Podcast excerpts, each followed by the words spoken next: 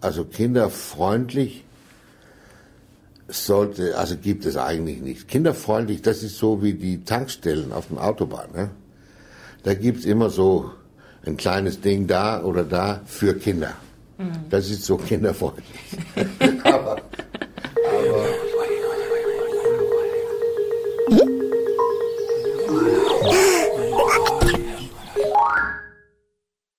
kinderfreundlich ist für mich kein gutes Wort. Okay. Ähm,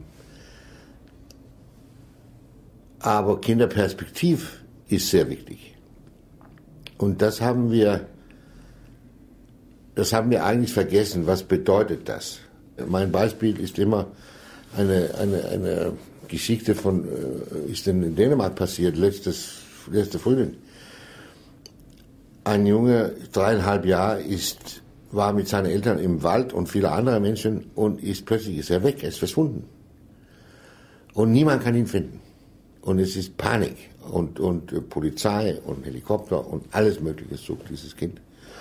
Nach 13 Stunden findet man ihn. Das heißt, das ist zufälligerweise ein Wanderer.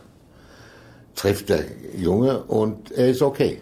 Es war Mitte März, ein bisschen kalt, aber er hat es er geschafft.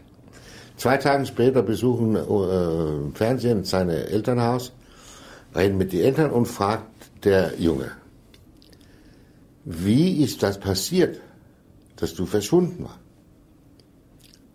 Und er guckt die an mit ohne schlechtes Gewissen, ohne Schuldgefühle und ganz klarer Stimme sagt er, ich war nicht weg, meine Mutter war weg.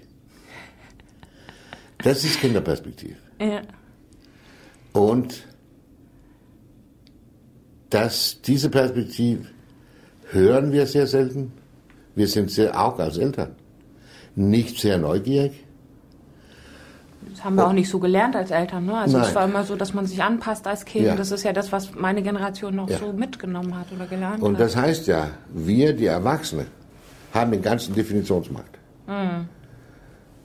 Wir interessieren uns eigentlich nicht dafür, wem bist du eigentlich? Wir sagen dir, wem bist du.